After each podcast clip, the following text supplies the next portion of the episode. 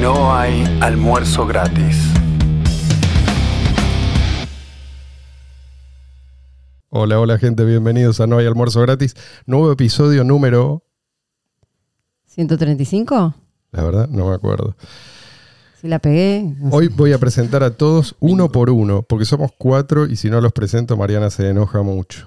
Sí, sí, es Con verdad. ustedes, después de unos cuantos episodios ausente, tenemos para todos sus fans y para los que no lo conocen porque recién se incorporan a Luis, Luis Rodríguez. Oliña, oliña, gente, ciña. Uy, porque, ¿ves? Eu, eu Yo me te dije. presento dando a prueba de vida. Esto fue a pedido del público, no nos culpen a nosotros. Es que le hace caso a sus fans. Nada que ver con, con lo que acaba de pasar. Tenemos también a eh, Jan. Hoy, Jan, les cuento cómo fue que nos pusimos de acuerdo para tener esta conversación en, en vivo y en directo. En realidad, yo no sé si es Jan o una inteligencia artificial haciéndose Claro. pasar por Jan. ¿eh? Yo no sé. no lo sabemos. Yo soy yo. Eso diría una inteligencia artificial. por ahora es un cyborg, o sea, es eh, todavía tiene su parte biológica, pero está transicionando. Claro. Ah. Es así, ¿no? Sí, sí, es parte de la agenda. En dos, para transición. 2030. Para Para 2030, 2030 ya cyborg. Este, bueno, yo le dije, Ian, hagamos, hagamos una charla tipo sobremesa. El tipo me dijo, ok, pero entonces servime antes un plato de ravioles. Nos Y acá pusimos- estamos comiendo radio. ¿Querés Te respondió sobremesa? eso, estamos. te respondió eso, por supuesto, a través de una línea de texto. Sí, sí, sí. ¿Por qué? El ensamblador, le conté. Mariana, Mariana acá levantó la mano y me dice que no nos olvidemos de que ella tiene noticias que transmitirnos. Noticias que nosotros, no le voy a decir que celebramos, ¿sí? Pero digamos que no nos molestan. ¿Por qué? Porque conocemos y usamos el efectivo electrónico peer-to-peer tal como lo diseñó quién? Satoshi Naka. Chicos, Satoshi Nakamoto. Nakamoto. Vamos. perdón, perdón, Salió, me salió. distraje. ¿Querés que te cuente? Sí, por favor. Bueno, tenemos dos noticias. La primera, escuchen esto. Nuevamente, un exchange haciendo lo que hacen los exchanges, ¿no? Lo que tarde o temprano hace, porque la Sí, gente no sí, sí. sabe. Hay mucha gente que no sabe. Sí. Entran y no saben que es como el, el hotel de la película esta, ¿cómo se llama? El Bates. Sí. Bueno, primero principal, dijiste que ibas a presentar a todos y a mí no me presentaste, así que me presento. ¿Cómo andan? Este, bueno, les cuento el exchange Kraken. Un exchange que tiene su sede principal en Estados Unidos. Qué buena idea esa, ¿no? Sí, sí. Ya arrancaron. Es el, el imperio de las el imperio de las regulaciones y las ultra regulaciones y las recontra regulaciones. Este, igual quiero decir, creo que es uno de los pocos exchanges que nunca fueron hackeados. Sí, es verdad. Kraken tiene un, un récord muy raro. Eh, no es un exchange nuevo, No, no, está, no, aparte es bastante grande. es grande y pero bueno, hay algo peor usuarios. que un, un hackeo y es esto que les va a contar María.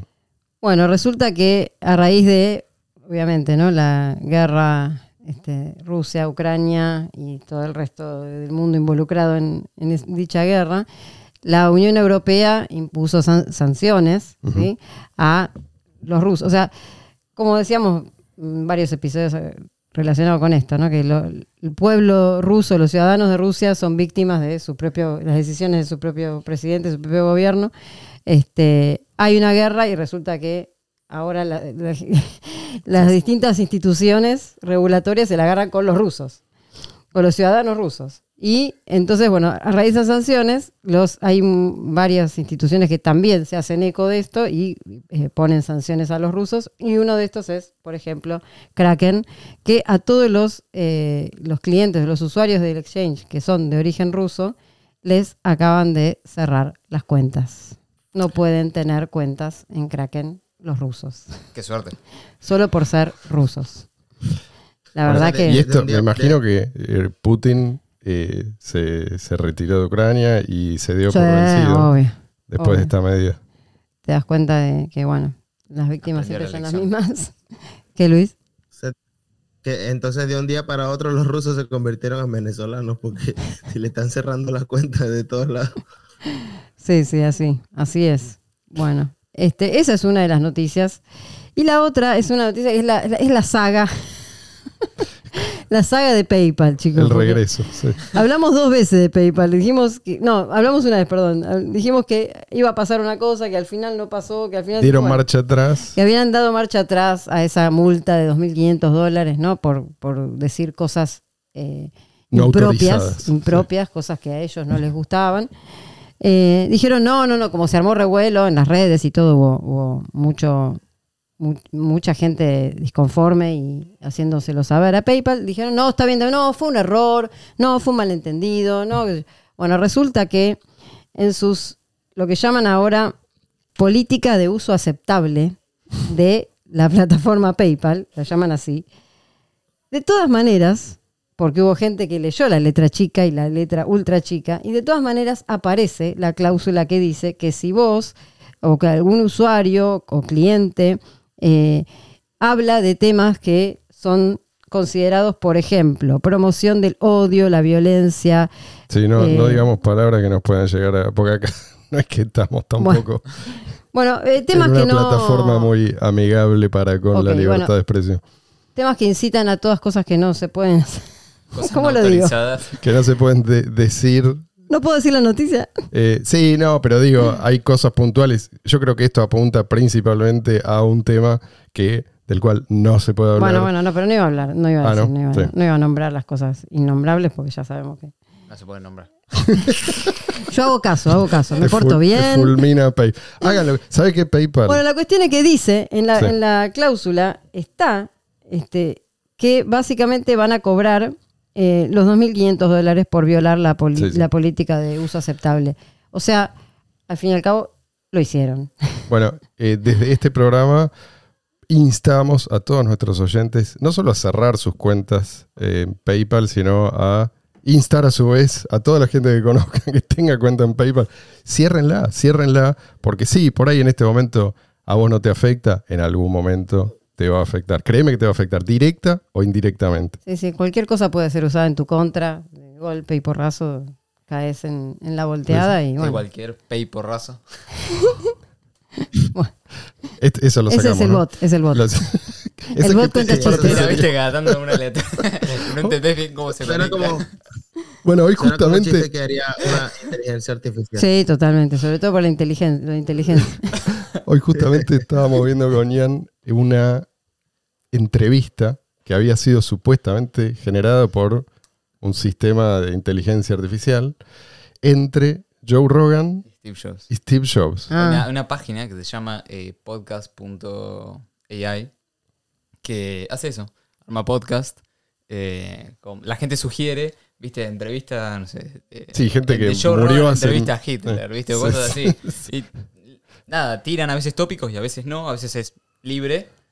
Le meten sea- input de información de ambas personas, o sea, la voz de Joe Rogan y contenido de Joe Rogan. Ah, o sea, ni siquiera lado- Joe Rogan es real. No, no. no, no, no. Ninguno de los dos. es- ninguno de los dos. Los dos son simulaciones de inteligencia artificial. Le meten input de la voz de Joe Rogan, de podcast de Joe Rogan, escritos de Joe Rogan, lo que sea. Y del otro lado le meten lo mismo Claro. por Steve Jobs. Y los tiran, ¿viste? Y capaz le dicen, no, tenés que hablar de este tema, este tema, este tema. Y a veces no, es hablen de lo que sea. Bueno, empezó, bien, se saludaron, qué sé yo, y de golpe el tipo... Joe Rogan entró, como dijo, hi bitches, una cosa así, entró tipo re bardero, ¿viste? Sí, es, es raro porque, viste, arranca como muy agresivo, pero después no mantiene ese estilo y de golpe dice algo que no tiene nada que ver con lo que venían charlando, viste.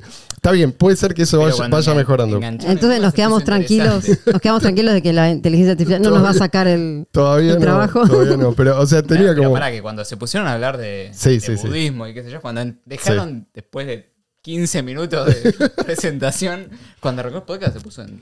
Sí, sí, la verdad que... Es interesante, te digo. La verdad que eh, hay que prestarle atención para darse cuenta de que en realidad no son dos tipos hablando. Mm. Y a veces, perdón, a veces vos tenés dos tipos hablando que deliran mucho más que el- este, estos glitch que cada tanto aparecen. Y tenés a Michael Cell hablando. Bueno, el, justamente hace poco aparecieron un par de aplicaciones que hacen uso de esto que llamamos inteligencia artificial, sobre todo para generar imágenes y video. No, estas son las que vos estuviste explorando. Sí, va- va- vamos a rondear porque siempre aparecen, viste, los puristas. No, es deep learning. pues, vamos a decirle inteligencia artificial. Para Por eso, vamos a llamarlo así y vamos a discutir este concepto también. Pero Sí, sí. digo, lo, lo que hacen es, a partir de una serie de instrucciones muy simples, vos tenés un, Sí, escribís un prompt. Es que exacto. Pones, qué sé yo, por ejemplo, vos querés un- una pintura que tenga ciertas características, ¿sí? que eh, el protagonista sea un. El protagonista o, o la imagen principal sea un chancho y con un sombrero y en tal lugar y con el estilo, con tal estilo, en sí, fin. entre Picasso Sí, y sí. Van Eh, y te mezcla los estilos, los patrones de. Y te de tira, dibujo, te tira algo que es original. Sí, que no es sí, simplemente una copia de un chancho en ese caso. El chancho es un chancho único. ¿No? Entonces, Es- es ¿qué, qué es lo que pasa? El momento como este, cuando aparecen e- esta- estas tecnologías, no es que apareció ahora, pero ahora sí el acceso se hizo masivo. Cualquiera puede de su móvil hacer estas pruebas. Sí, es que esto escaló, caló muy rápido porque este Sí. año salió Dalí 1, Mm. que es el, el que sacó OpenAI, salió Dalí, Dalí 1. Y ese, bueno, estaba bueno, pero. O sea, era interesante que te cree imágenes, pero las imágenes, digamos, que no eran de calidad. Cuando salió Dalí 2, ahí fue cuando. Ahí se empezó a hablar ahí del tema. liberaron Sí, el sí. acceso y ahí empezaron a salir forks de forks de forks de Dalí. Eh, Y por ejemplo, uno de los más usados es Stable Diffusion, eh, que es el que yo estuve probando. Y hay cosas que. Sí, vos incluso Tremendo. podés decirle, tremendo, podés ¿verdad? mostrarle una imagen y decirle, bueno, yo quiero que este personaje que acá aparece en la próxima imagen esté haciendo X cosa. ¿Sí? O sea, te muestra exactamente lo mismo, Sí, sí, pero cambiando comportamiento. pero ca- El exactamente. caballo corriendo ca- en vez de parado. Claro, yo quiero que este caballo corriendo. salte una valla y te pone el mismo caballo. Entonces, bueno, uno de los temas que Mickey Mouse liberando esclavos, puedes poner y.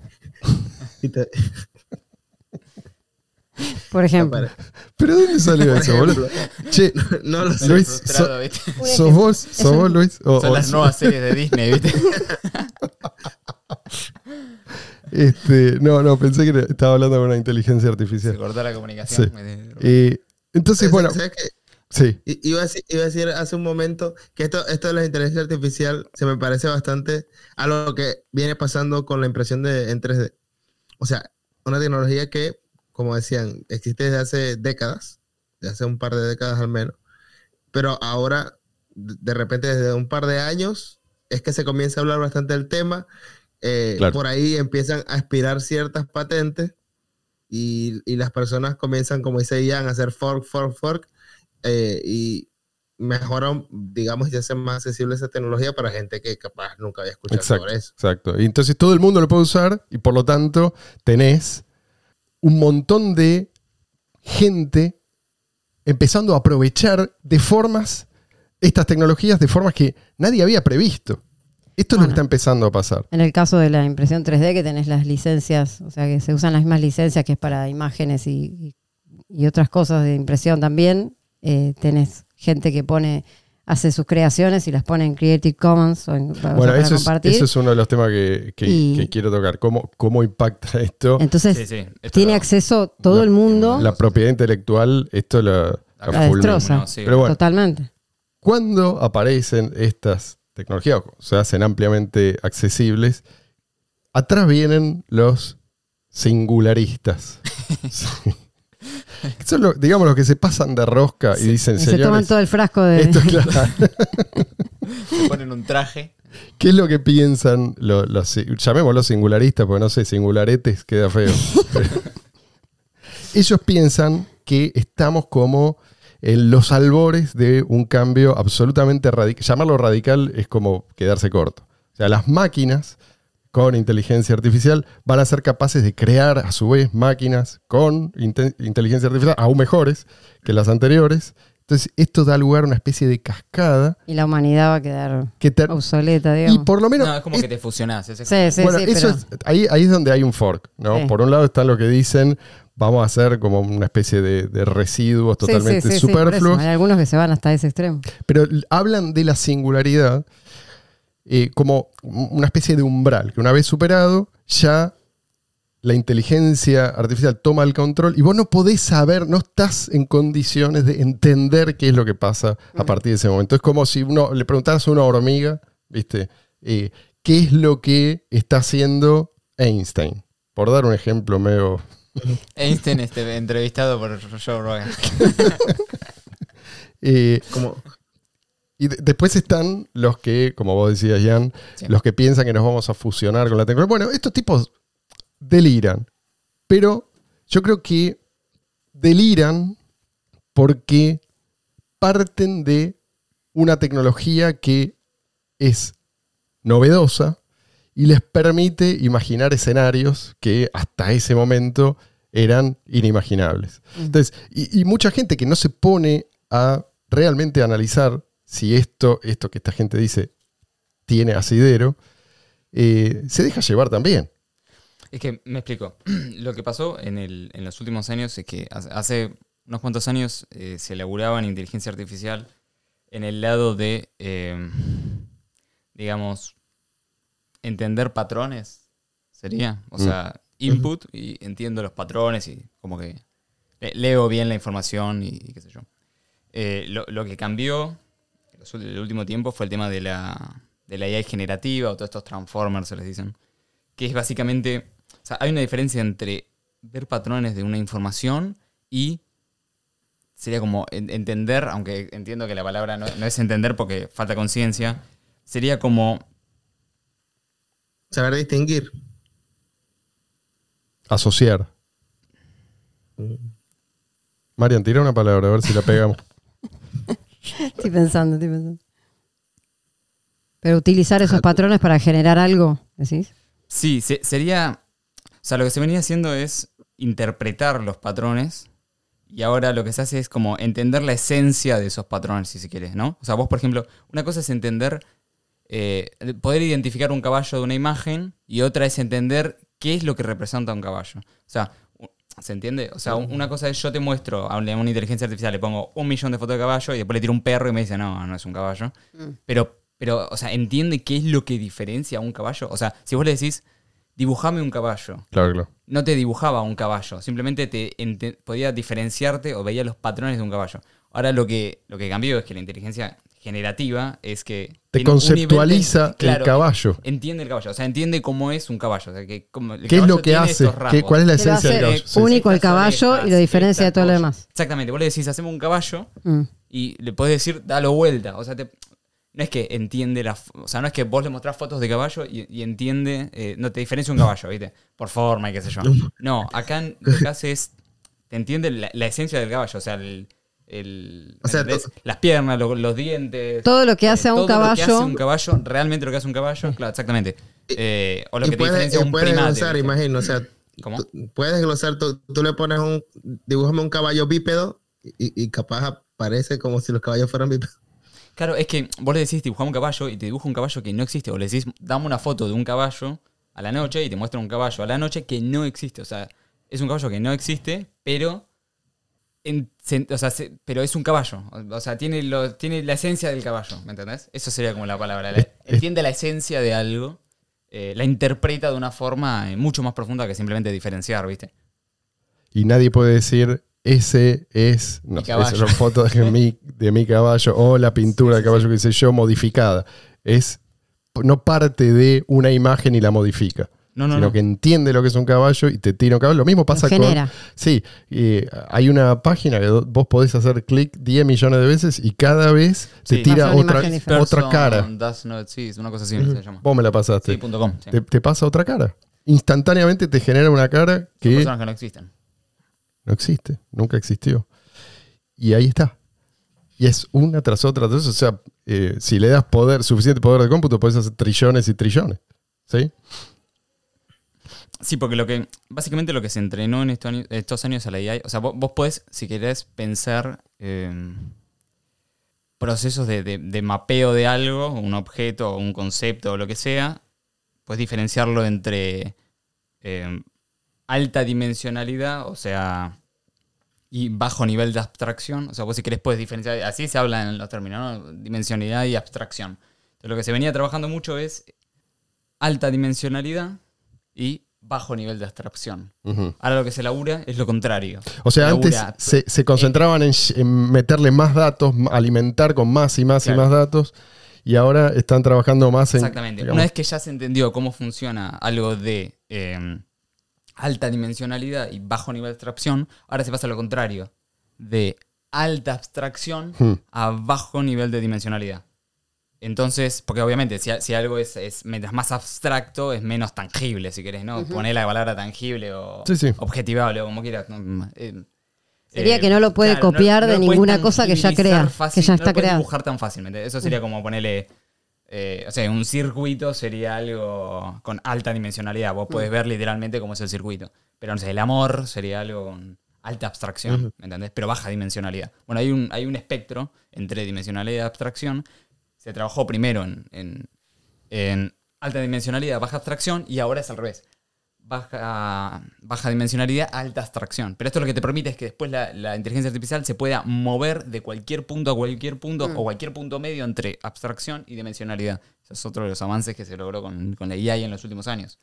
Por y eso, eso es- puede cuando- crear cosas que son, o sea, que no existen en la realidad. Por eso entiende la esencia de algo. Cuando- O sea, entender la esencia es entenderlo más a nivel abstractivo, ¿sí? Claro, claro, claro. no a nivel dimensional. cuando para gente para gente como yo que no que no maneja por completo digamos lo- los términos que estás utilizando cuando hablas de abstracción podría ser que yo le, le pido a la inteligencia artificial que me genere una imagen sobre el amor y, y capaz el resultado puede ser algo como un cuadro que me transmite ese un sentimiento parecido a lo que un pintor eh, dibujaría en un cuadro Podría ser, no es del todo predecible. ¿No? O por lo menos... sí, lo, lo que tiene la abstracción es eso, no es, no es dimensionable.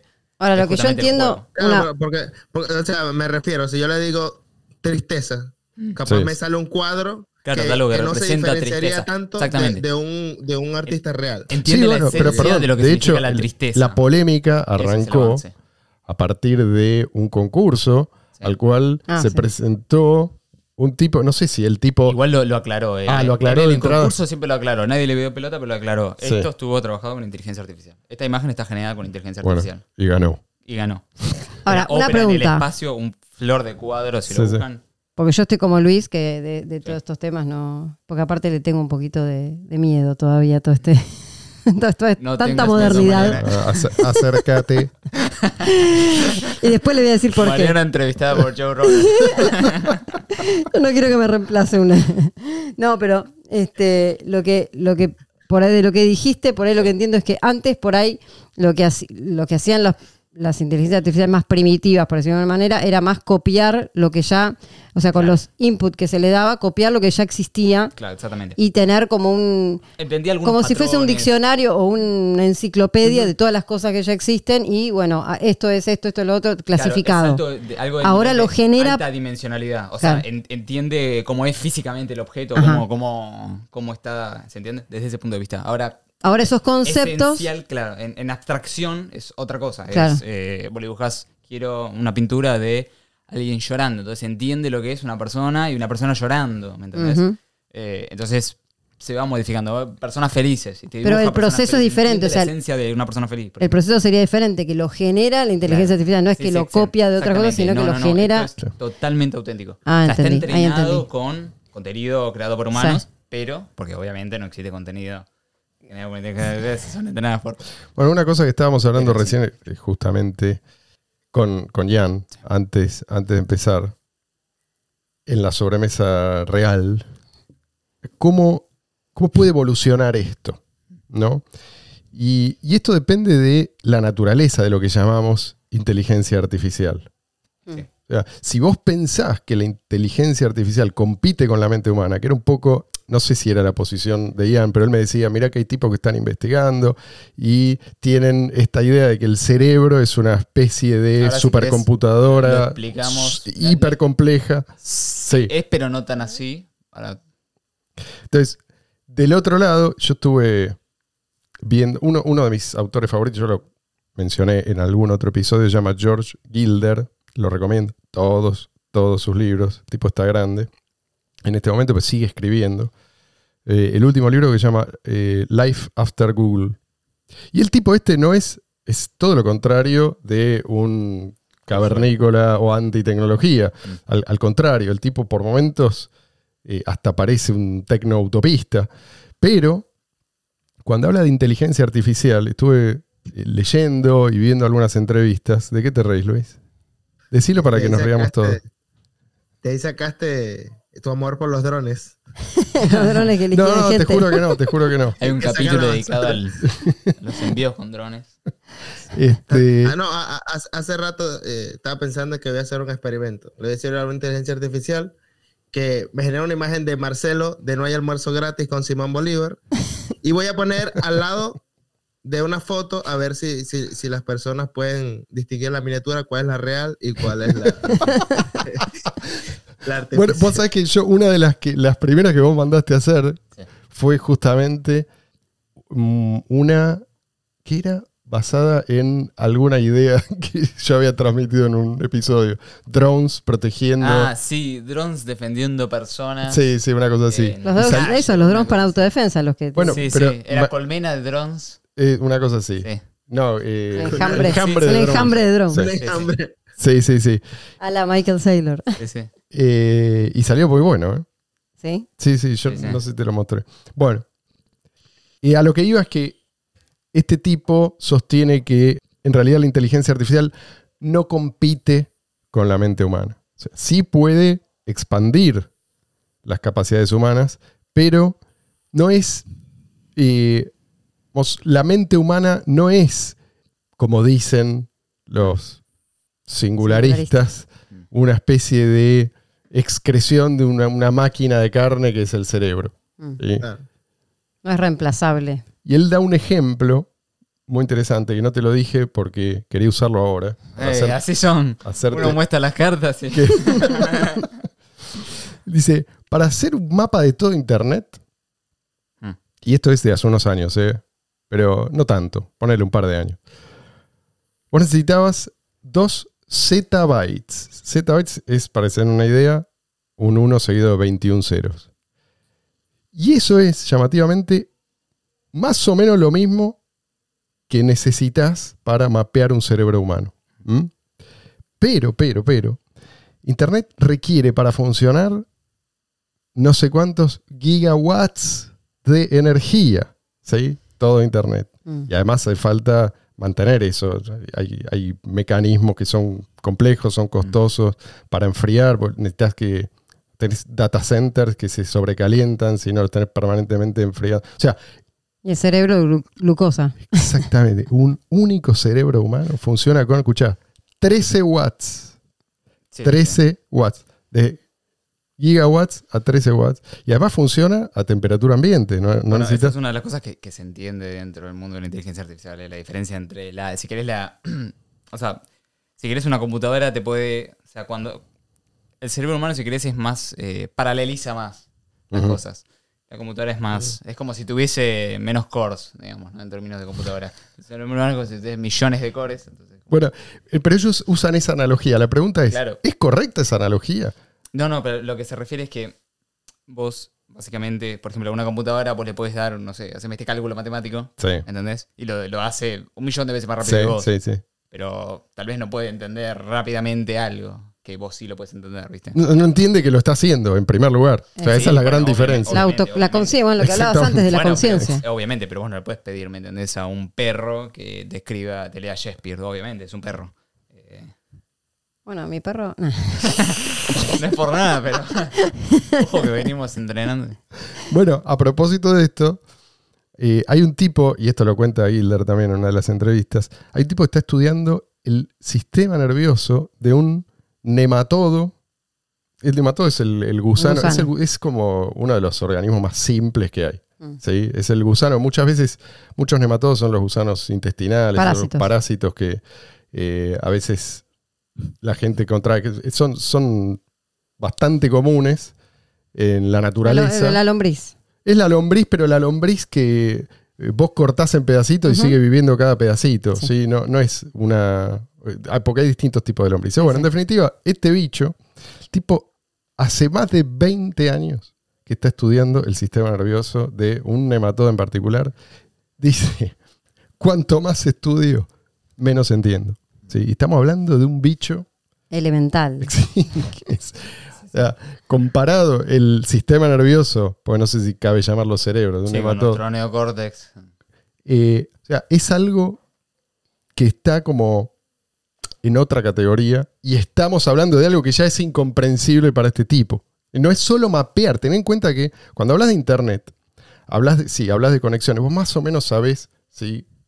Qué es lo que hacen las máquinas que están conectadas. Vos podés estudiarlo a fondo de esa manera. O podés hacer como un seguimiento, bueno, sigo este cable, llego a tal lugar, a su vez me conecto con, no importa de qué manera, si es con cable o no. Pero, ¿qué es lo que pasa dentro de una neurona? No tenemos ni idea. Adentro de una neurona. Y las neuronas además no están conectadas como cables. Sí, sí, o sea, sí. cada neurona tiene Cada conexión es igual, sí, obviamente. Mo- montones- y, y además, las neuronas reaccionan a lo que pasa a su alrededor. O sea Igual- que el propio, el propio, entre comillas, cable crece en función de las necesidades. Esto Igual no te pasa. tenés cuenta que eso se, Sí. eso se tiene en cuenta Mm, al momento de, de hablar. Por ejemplo, si querés voy directamente a la teoría, ¿no? Si a alguien le interesa, esto lo puede ver. El, el que lo hizo se llama Jeff eh, Hawkins. H-A-W. Sí, es la, la primera parte del apellido. Eh, básicamente lo que, lo que dice el tipo se llama la teoría de los mil cerebros. Eh, lo que dice el tipo es que el cerebro, a diferencia de cómo se pensaba anteriormente, es, digamos, un modelo predictivo. O trabaja de forma predictiva. Eh, o sea, lo que hace es, tu cerebro interpreta, vía, si querés, vamos, vamos a hablarlo en lenguaje AI, te, llega- te llegan inputs, que sería, no sé, tu visión, tu olfato, el, el tacto, distintos tus sentidos, digamos. Te llegan inputs que se interpretan y lo que hace tu cerebro es simula lo que va a suceder. Entonces, Mm. de esa forma, si, si sucede o no eso, vos tenés, digamos, una señal de error o no. O sea, si, si después lo que pasa, o sea, si, si yo sé que si cierro los ojos voy a seguir sentado acá, ¿me entendés? Yo estoy prediciendo lo que va a pasar, pero yo tengo certeza de que eso va a pasar. A ver, vamos a ver. ¿Ves? Tenían razón. Entonces estoy prediciendo lo que va a pasar. Pero tu, tu cuerpo lo que hace es predecir todo el tiempo. Entonces, si vos tenés algún error, básicamente lo que se hace es se con tu, tu cerebro contrasta lo que pasó Mm. con tu predicción para afinar las predicciones futuras. Claro. Eh, eso te pasa, no sé, con los chicos al principio que son torpes, ¿viste? Por ejemplo, sería como un caso así, grosso.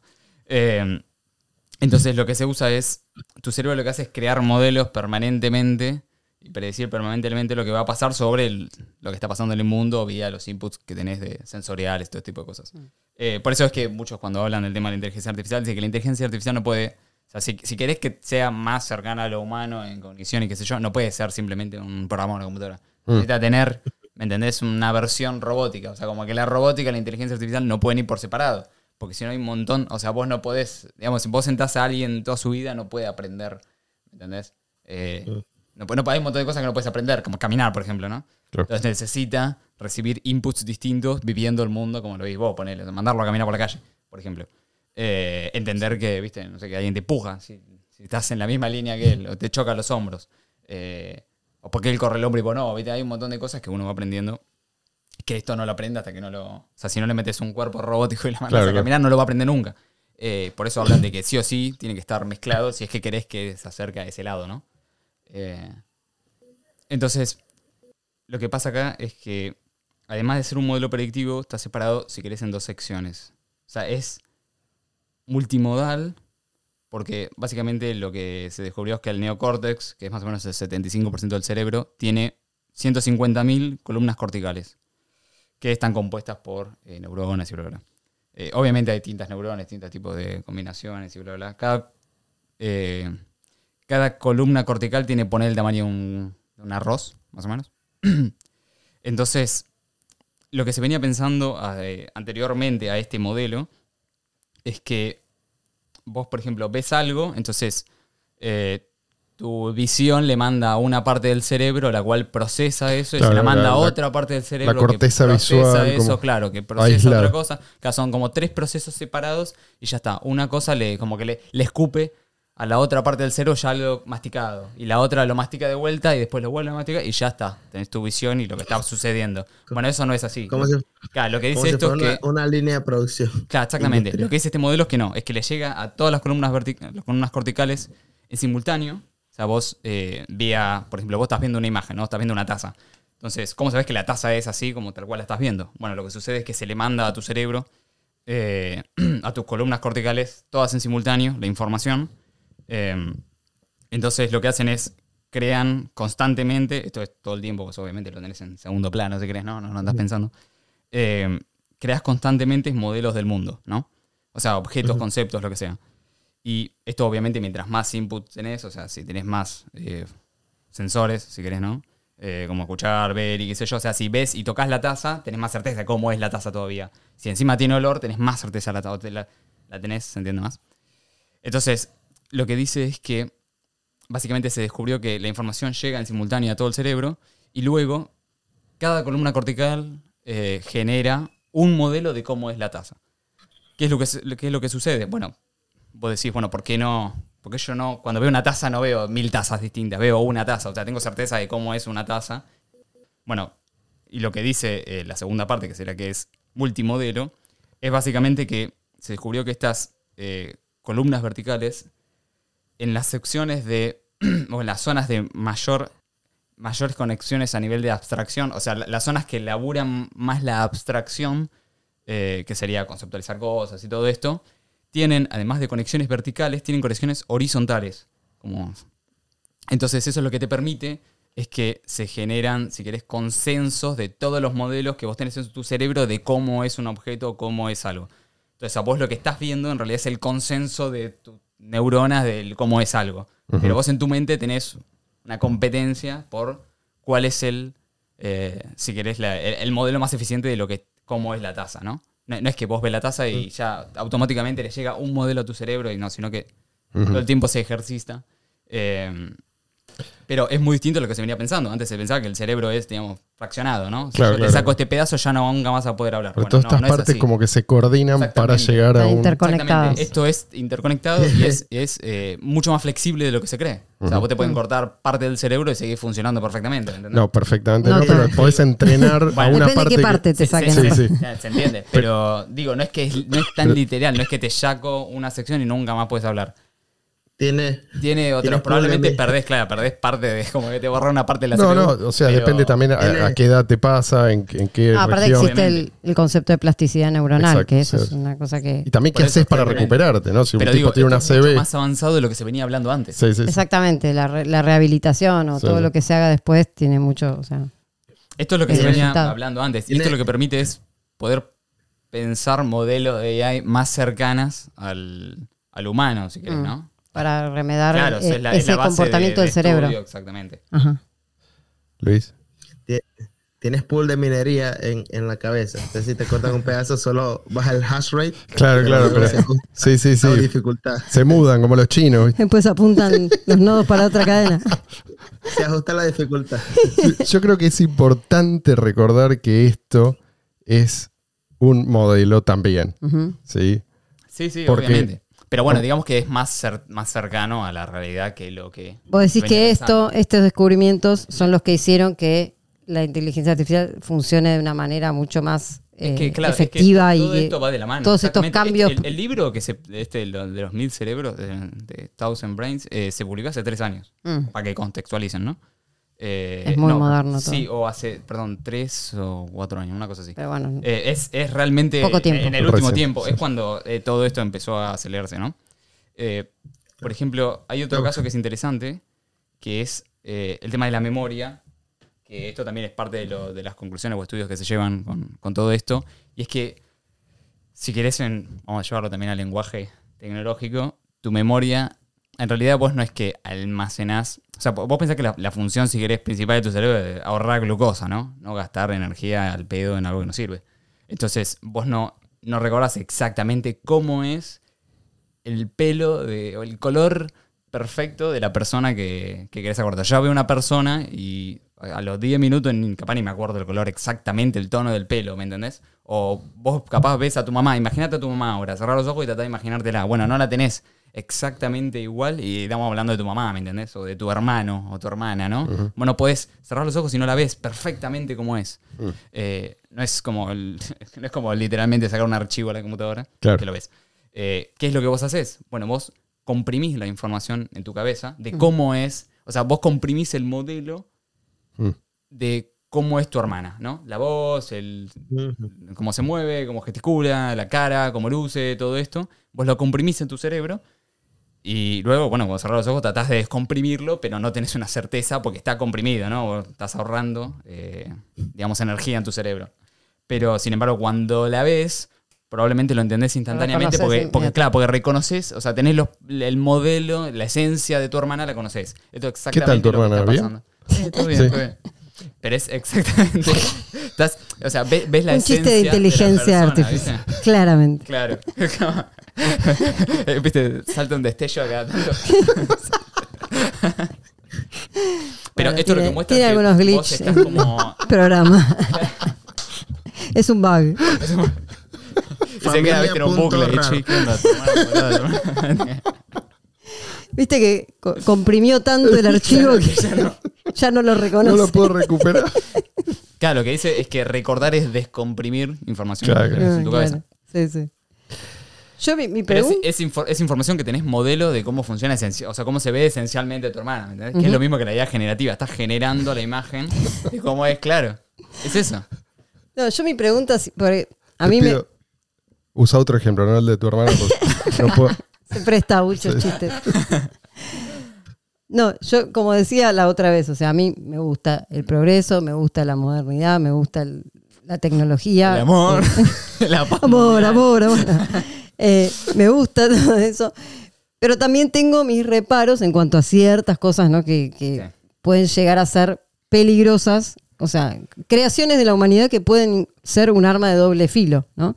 Eh, pero mi pregunta. Eh, ¿Pero la- qué- ¿A qué le temes? Espera, espera, espera, espera. La parte positiva de esto, digamos, que las implicancias, me gusta también Sí. las implicancias eh, que puede tener esto en cuanto a beneficios para la vida, o sea, No, tanto en cosas claro. simples, prácticas, ¿no? De agilizar procesos, agilizar cosas, bueno, un montón de cosas que se pueden hacer, pero cosas que vos hayas visto, que hayas investigado, que te hayan parecido como, bueno, esto es un, es algo beneficioso, que no le ves ninguna cosa negativa, pero que tiene mucho, que puede llegar a ser un antes y un después. No, y además que impacte fuera, yo diría, del mundo de los bits, ¿no? Porque muchas veces estas Al cosas mundo de quedan los como. átomos. No, no, para la vida cotidiana, yo digo. Pero, pero hay ejemplos, sí. por ejemplo, Sí, sí. eh, los satélites tenemos desde los años 70 más o menos, ¿no? Satélites eh, existen, creo que. No, ¿qué dije? De los años. Hace 70 años, pero de los años 50 me parece que hay Mm, sí, satélites. sí. No tengo ni idea. Eh, por lo menos los, Bueno, los, los- desde- los primeros. Sí.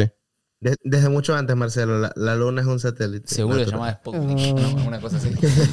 Esos nombres. Pero digo, el software que hizo posible Sí. la, la navegación satelital hoy ampliamente disponible, esto es lo que eh, es un ejemplo de progreso en el mundo de los bits que afecta al mundo de los átomos. Ahora todo el mundo está usando esos satélites que andan dando. Al Sí. principio era una cosa que usaba, qué sé yo, la Unión Soviética, Para espiar a los. Estados Unidos para espiarse el mutuamente. jardín, ¿viste? Sí. Claro. Eh, entonces, ¿qué otro? Vos hoy me dijiste otra cosa que me, Sí. me pareció. Bueno, lo que, lo que tiene interesante esto es que básicamente en, en base a todo esto que se estudia, lo que se quiere crear es, y, y esto ya está bastante elaborado, ¿eh? Eh, hay un modelo que se llama Gato, que básicamente vos tenés modelos de AI entrenados para cosas específicas, ¿no? Ponés, tenés Stable Diffusion por eh, Stable AI, o tenés eh, DALI 2 o GPT-3, todos estos de... de- o Son los de imágenes. Claro, por ejemplo tenés DALI 2 o, o Stable Diffusion son de imágenes, ¿no? Después tenés ponerle Codex o GitHub Copilot, todos estos que son para escribir código. Vos le decís, eh, Ah. créame, eh, no sé, una tabla que- de tal cosa, o créame un menú de inicio de sesión y te crea, te escribe el código de un menú de inicio de sesión. O sea, le- en vez de escribir una imagen, le escribís algo y te escribe el código de eso. Obviamente tenés que corregirlo y como todo, ¿no? Pero, pero ayuda. Eh, después, por ejemplo, tenés, eh, tenés de video, o sea, vos le pones una imagen de un perro y le decís, bueno, hacelo bailando, y te hace el perro bailando. O entonces cada vez se hacen videos más largos, ¿viste?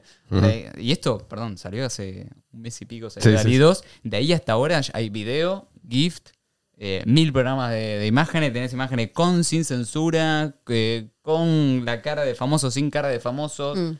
con violencia, sin violencia, sin racismo, con racismo, ¿viste? Porque te ponen Claro, mil, claro, mil patrones de mil cosas y lo puedes correr en tu computadora. O sea, te bajás el código y no, no es que estás sí o sí usando el servidor de Sí, alguien, sí, lo sí. corres en tu computadora. Eh, tenés mil cosas. Entonces, tenés modelos entrenados específicamente para algo, ¿no? Eh, o sea, sí, es cierto que, por ejemplo, eh, DALI 2, tengo entendido que usa parte del modelo de GPT-3. GPT-3 es, vos le tirás código, ¿viste? Es como eh, el- la, la charla entre Joe Rogan y Steve Jobs, supongamos, ¿no? Vos le metes info de Steve Jobs, info de Joe Rogan y los podés poner a conversar sobre un tema basado en las respuestas que podrían dar, ¿viste? ¿no? Modeliza, o sea, entiende la esencia de Steve Jobs y te lo presenta un, incluso, un te audio. lo, incluso, Da respuestas como si él respondiera. pero digo, te lo puede representar. Sí, sí, sí, con voz. No, No, pero, y- pero inclu- digo, el- incluso- el, el personaje, como en, eh, podés ver un video Sí, de sí, la sí. persona eh, hasta Bueno, hay- hay- tridimensional. claro, ahí tenés, tenés mezclas. Vos, o sea, tenés GPT-3 que sería el que escribe Sí. texto. Después tenés algunos de voz. Eh, poner Coqui AI, que es uno para voz. eh, o tenés algunos que son para video. Que vos. O sea, le pones mil fotos de alguien y ya te, te crea una imagen tridimensional perfecta de esa persona. Vos sacás fotos.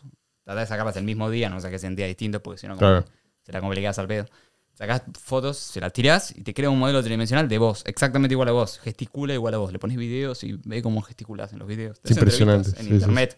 Me entrevisto a mí mismo, a mi versión de inteligencia artificial. Entonces lo que hacen es, tenés eh, la imagen de él y atrás le puso GPT-3 con eh, información de líneas de escritos de él, ponele, o videos de YouTube, lo que sea.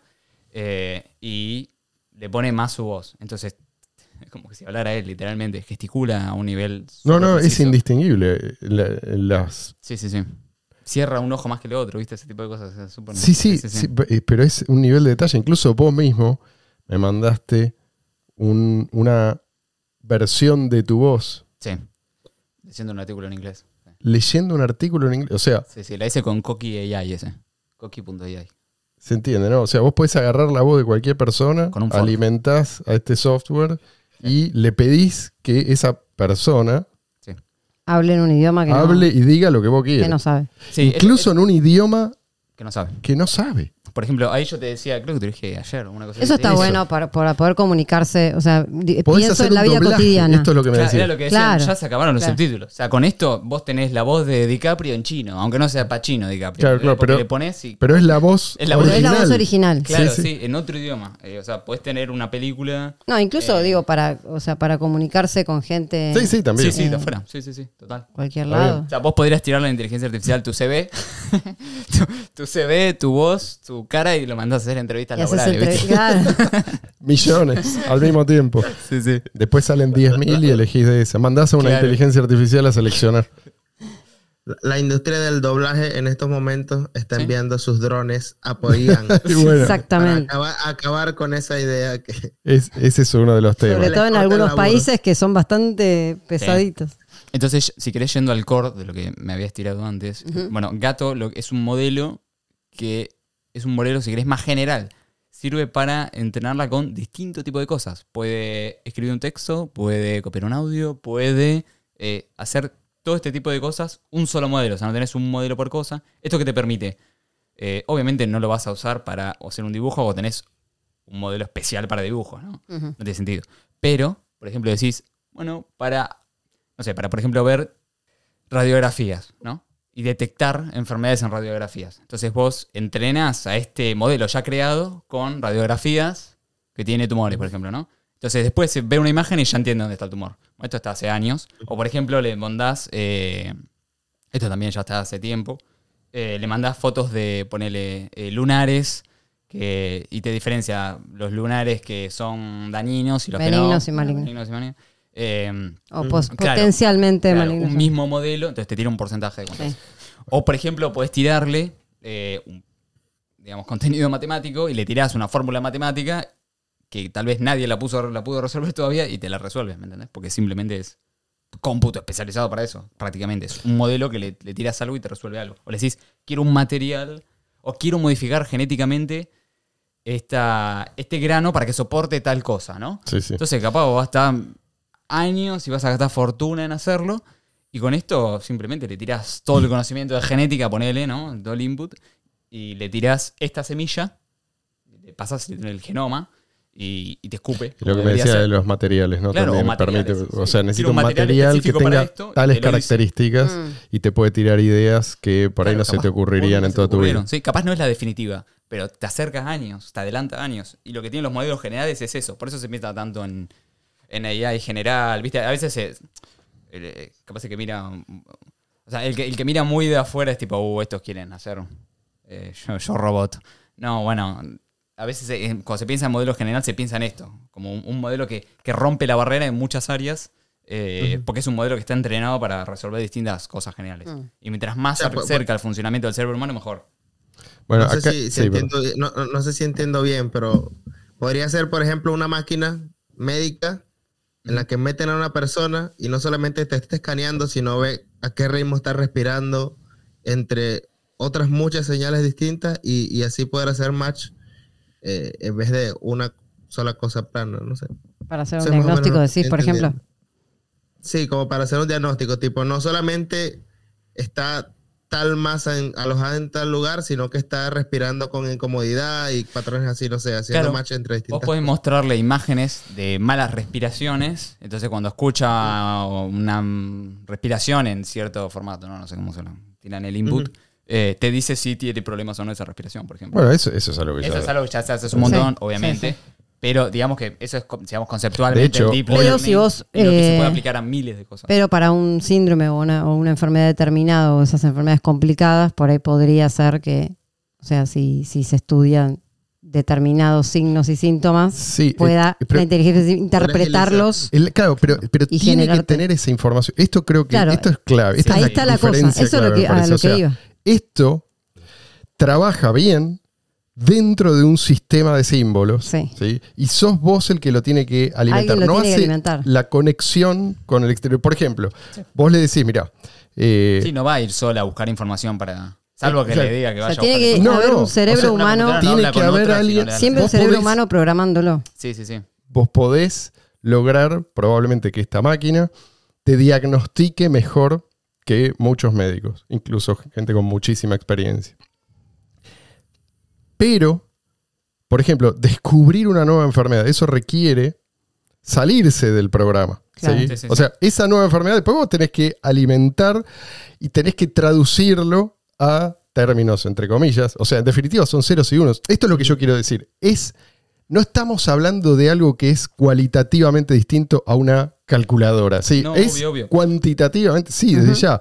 Es mucho más potente. Sí, vos podés tirarle los. Pero no es que hay un te momento- qué enfermedades y vos capaz estás años sacando qué enfermedades, ¿no? Tratando de. Exacto, te un caso acelera, te- raro, Eso te acelera potencia. procesos. Obviamente. Pero igual acá hay algo raro, porque hace. Seguramente, si alguien vio una charla de inteligencia artificial, Ahí. qué sé yo, siempre se venía diciendo lo Ahí. mismo: de no, los trabajos de creatividad van a ser los últimos. O sea, si sos Mm. eh, escultor, o si sos, no Escultor. sé, escultor. si sos. eh, perdón, me falla, viste la AI. Me falló si, el modelo de Otro bug. consenso de la palabra. si esculpís, Si digamos. esculpís, claro. Sí.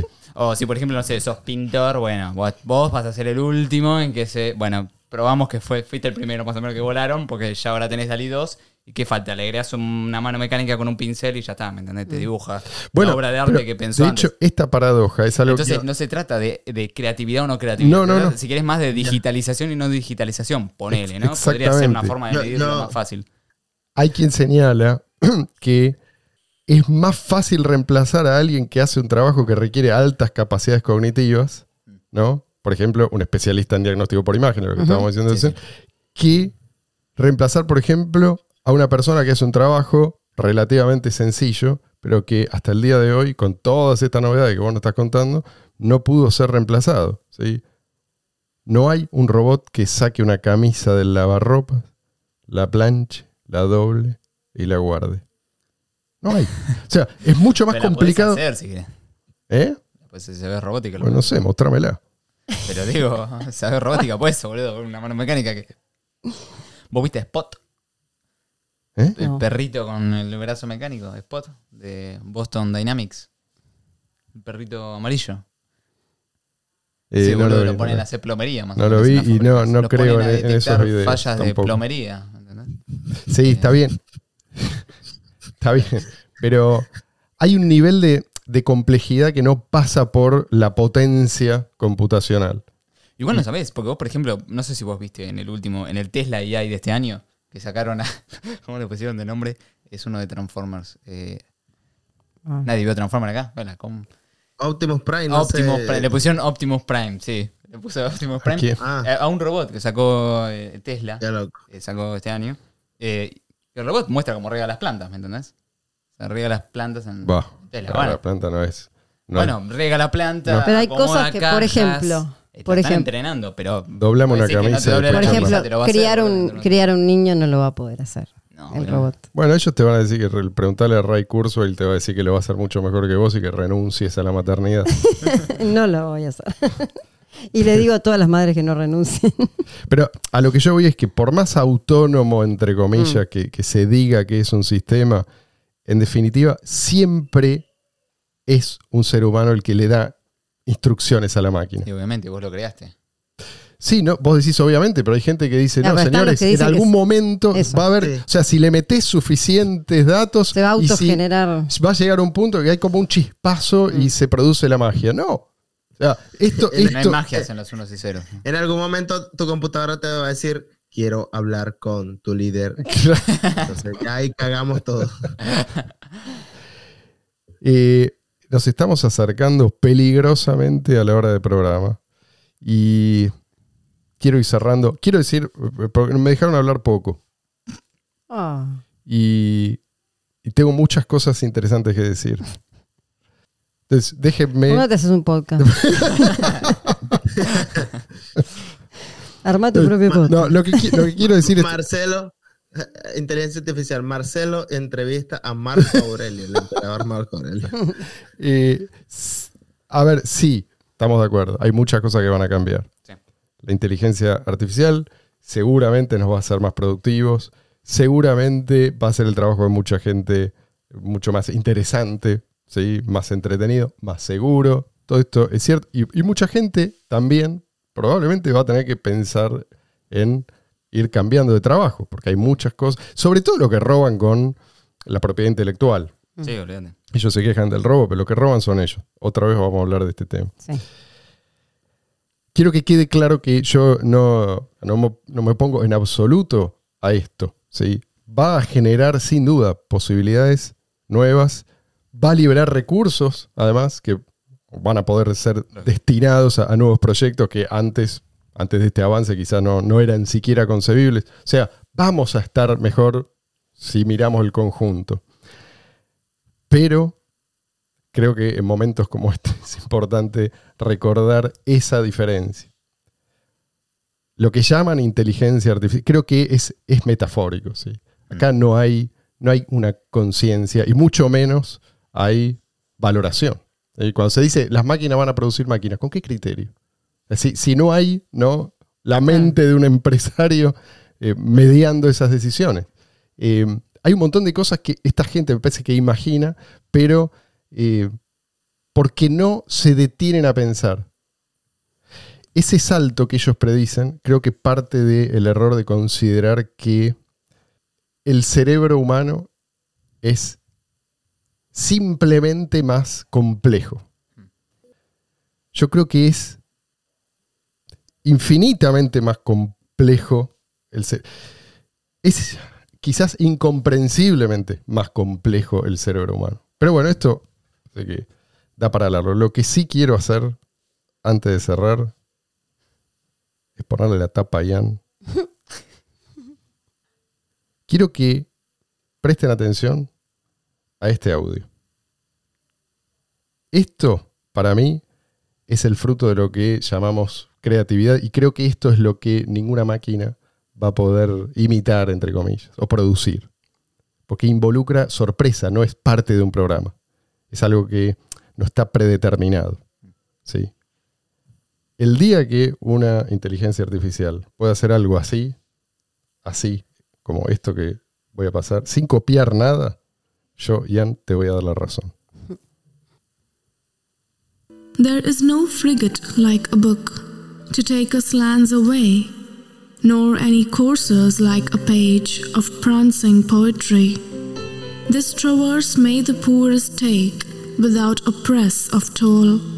How frugal is the chariot that bears the human soul. Este es, ¿lo, Estás conocías? lagrimeando ya, boludo. ¿Lo conocías? No. Es un poema de Emily Dickinson. Lo voy a traducir para los Me- que... Menos mal, men- menos mal, porque me, Para los hinchas de me, boca. dieron, me dieron cinco minutos para aprender portugués, pero no me, no me dijeron que aprendiera inglés. Obviamente esta traducción no le hace justicia. Estuve buscando una traducción, no encontré. Eh, así que hice como una especie de Collage. cola patchwork. dice. Es una traducción bastante vil, pero para que ustedes se hagan una idea, ahí voy. Dice, no hay fragata como un libro. Para llevarnos a tierra, además yo soy horrible leyendo poemas, pero bueno. No hay fragata como un libro para llevarnos a tierras lejanas. Ni hay caballos mejores que una página de poesía encabritada.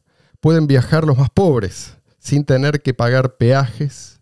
No necesita casi nada la carroza que lleva al alma humana. Señores, de esta manera nos despedimos. Que Espero que tengan... No puedes hablar más, Ian. Volvió al ludismo.